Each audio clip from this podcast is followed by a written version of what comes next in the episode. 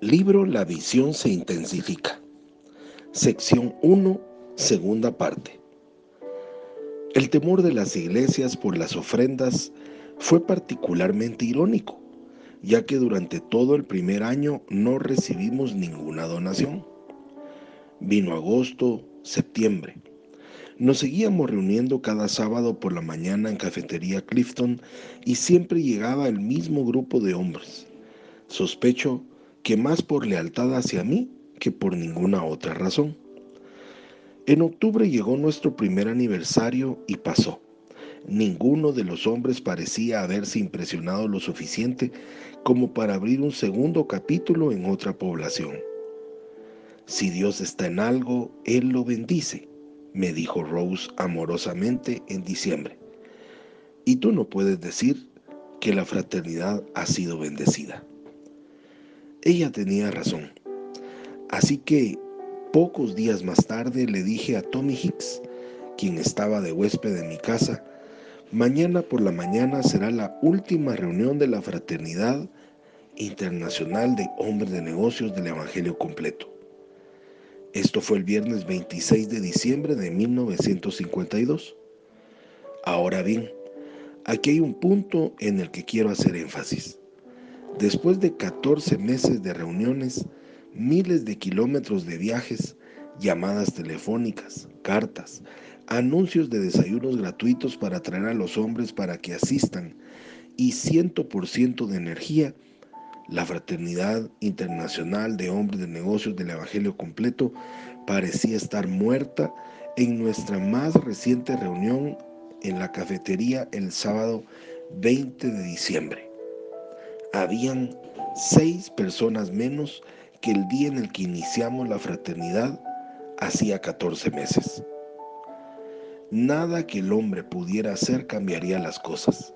Ninguna cantidad de cuidadoso planeamiento, seducciones y aún esfuerzos personales podría lograr el despegue de esta fraternidad. Y hoy, ninguna cantidad de esfuerzo personal podrán preservarla. Solamente Dios y el poder de su Espíritu Santo puede hacer que la fraternidad se mantenga viva y vigorosa. En aquella noche del viernes, justo antes de la medianoche, le dije a Tommy y a mi esposa, caeré sobre mis rodillas hasta que oiga lo que el Señor quiere decirme sobre esto. Al entrar en la sala sucedió. El aire a mi alrededor repentinamente se puso pesado. Abrumado caí de rodillas y luego de cara hacia adelante quedé tendido totalmente de bruces sobre el suelo. Supe que el Espíritu de Dios estaba sobre mí y vibraban por toda la habitación interminables olas de poder. El tiempo se detuvo. El lugar desapareció. Luego escuché su voz. Demos ¿dudarás alguna vez de mi poder? Esas siete milagrosas palabras hicieron que instantáneamente me diera cuenta de la forma como yo había actuado durante estos últimos 14 meses. Había actuado como si mi fortaleza fuera la esperanza de la fraternidad. Qué tonto había sido. Nada, nada, nada de lo que hace o pueda hacer el hombre significará un segundo de diferencia en la eternidad si no tiene la energía del poder de Dios. Señor Jesús, ¿me perdonas? dije sollozando. Él prosiguió, yo soy el único demos que por sí solo puede abrir puertas. Yo soy el que quita la viga de los ojos que no ven. En aquellos primeros meses yo había estado buscando las respuestas de otros hombres. Siempre que conocía a otro hombre de negocios o a un político, yo pensaba, este hombre puede ayudarme a llevar adelante la fraternidad.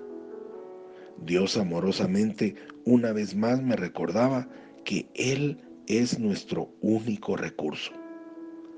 Entiendo, Señor Jesús. Muchas gracias. Y ahora verdaderamente te permitiré ver. Entonces el Señor me permitió ponerme de rodillas, me levantó casi como si el mismo poder que me había hecho postrarme ahora me empujaba hacia arriba. En ese momento entró Rose a la habitación y sin decir una sola palabra se dirigió a nuestro órgano Hammond y comenzó a tocar. La música fue llenando el ambiente. La atmósfera se tornó brillante. El cielo raso de nuestra habitación pareció desaparecer y me encontré remontando al cielo, un cielo diurno a pesar de que afuera estaba oscuro. Ignoro cuánto tiempo Rose tocó el órgano, cuánto tiempo contemplé el cielo, simplemente no lo sé. Pero de repente Rose cesó de tocar y comenzó a orar en lenguas, en voz alta, un mensaje fluido y lleno de amor. Hijo mío, yo te conocí antes de que nacieras, yo te he guiado en cada paso de tu camino. Ahora voy a mostrarte el propósito de tu vida. Mientras ella hablaba yo sentí como si me estuviera elevando, abandonando mi cuerpo, como si me moviera hacia arriba y me alejara de la sala. Allá abajo podía ver los techos de Downey y las montañas de San Bernardino, la costa del Pacífico. Yo estaba muy alto, encima de la tierra y podía ver todo el país desde el oeste hasta el este. Veía a la gente en la tierra, millones y millones de pie, hombro con hombro, y podía ver pequeños detalles de miles y miles de rostros. Lo que vi me horrorizó. Los rostros estaban fijos, sin vida, infelices. A pesar que todos estaban juntos, tocándose los hombros, no existía ningún contacto real entre ellos. Estaban solos, con sus manos encadenadas. Sus cabezas estaban fijas y sus ojos también miraban fijamente hacia adelante, sin parpadear, sin ver. Parecían fríos, casi como congelados por una tormenta invernal. Con un estremecimiento de horror me di cuenta que estaban muertos. Luego la visión cambió. No sé si el mundo daba vueltas o si yo viajaba a su alrededor pero ahora debajo de mí, de mí estaba Sudamérica, luego África, Europa, Asia. Una vez más ocurrían acercamientos asombrosos y por todas partes vi lo mismo. Rostros morenos, rostros negros, rostros blancos, todos rígidos, miserables, cada uno encadenado, encerrado en su propia muerte. Señor, clamé, ¿qué le sucede? Ayúdalo, Señor. Más tarde Rose me dijo que yo no dije nada, pero en la visión yo lloré y clamé por ellos en voz alta. Repentinamente Rose comenzó a hablar. Humanamente hablando, desde luego, ella no podía saber lo que yo estaba viendo, pero me dijo, Hijo mío, lo que vas a ver enseguida sucederá muy pronto. La tierra estaba girando o yo giraba a su alrededor una segunda vez. A mis pies había millones y millones de hombres, pero esta vez, qué diferencia.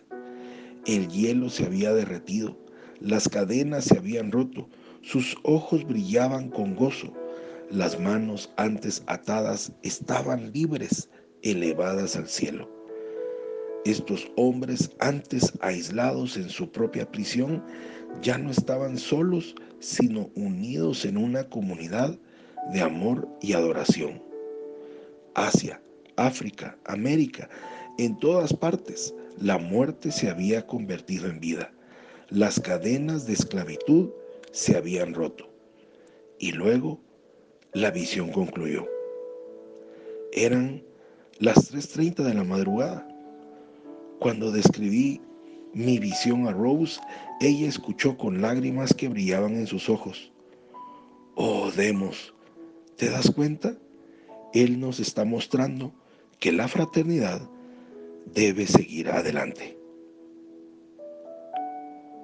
Soy Pablo Zárate y te deseo un día lleno de bendiciones. Hasta mañana.